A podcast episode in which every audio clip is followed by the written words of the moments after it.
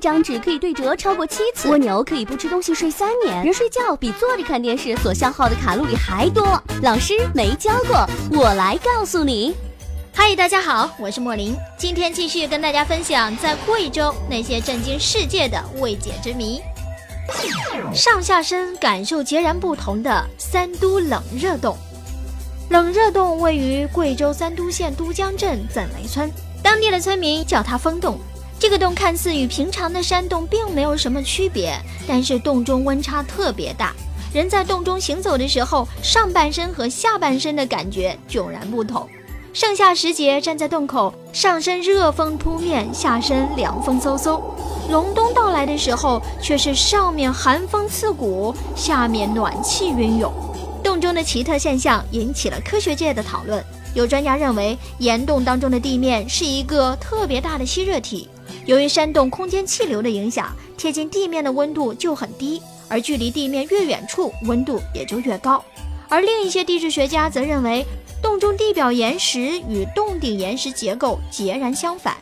地面岩石是一种奇特的冰石，而洞顶岩石却具有嗜热功能，因而形成了这种温度反差。但到目前为止，冷热洞之谜仍然没有得到一个有力的科学论断。月亮山野人，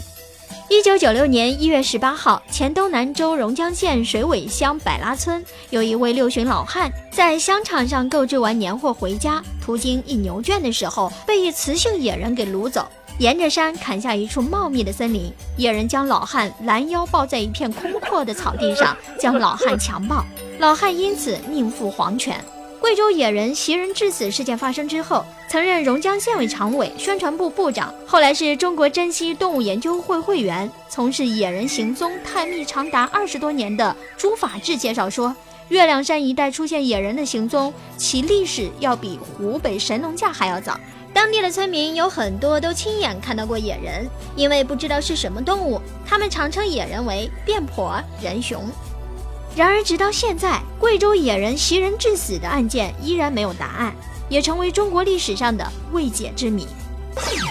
贵阳空中怪车，被称为神秘的 UFO。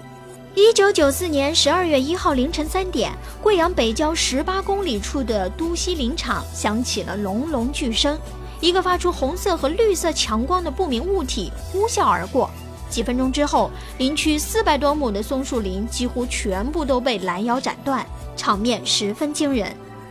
当时林场一负责夜班巡逻的保卫人员说，事件发生时，他看到低空当中有两个移动着的火球。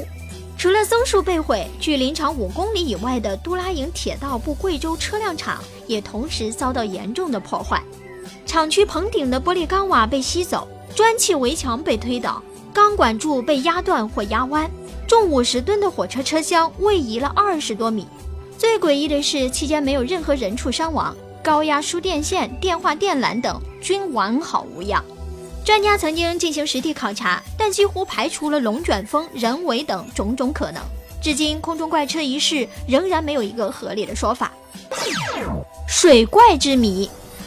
在贵州六盘水市水城县野中乡六支特区中寨乡等地的臧柯江不断传出奇闻，江中有巨型水怪出没。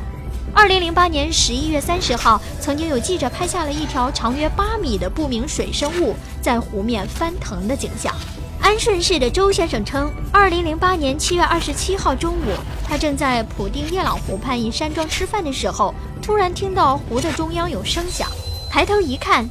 只见距他大约一百米远的湖中心被溅起了一片巨大的浪花。等湖面稍微平静之后，周先生及山庄的人突然发现湖中心有两个巨大的黑影正在游动，每个怪物至少三百多斤重。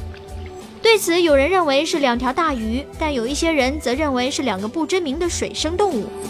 至今，此事都没有定论。Oh my god！这里是老师没教过，我是莫林，下个时段我们再见。